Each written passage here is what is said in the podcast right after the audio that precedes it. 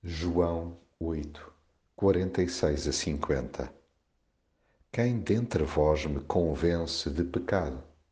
Se digo a verdade, por que não me credes? Quem é de Deus, ouve as palavras de Deus. Por isso vós não as ouvis, porque não sois de Deus. Eu não busco a minha glória. Há quem a busque e julgue. Há perguntas que Jesus lança que fazem estremecer por dentro aqueles que se lhe opõem. Pessoas pretensamente muito entendidas em dirimir argumentos religiosos, mas na hora de lhe responder seca-se-lhes a garganta.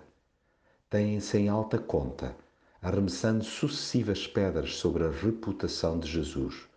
Contudo, assobiam para o ar quando ele os questiona. Fazem longos e confrangedores silêncios por ausência de algo indecoroso para lhe apontar. Realmente não existe nada que manche o seu caráter. Intrigante mesmo é saber porque é que, diante de tal exemplo, ainda haja quem insista em não confiar na sua palavra. Novo silêncio.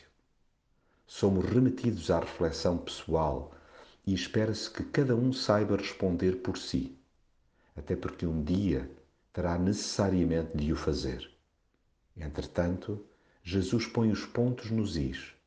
Quem é de Deus, escuta as palavras de Deus. Pelo que quem não lhe dá ouvidos, exclui-se de tão preciosa comunhão.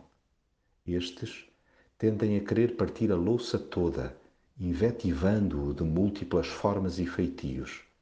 Chegam ao cúmulo de o rebaixar, denegrindo a sua imagem, colando-o ao demónio, logo a ele, que apenas procura honrar o Pai. Haja, pois, tento na língua, visto que se Jesus não busca a sua glória e defesa, o Pai encarregar-se-á de lhe fazer justiça.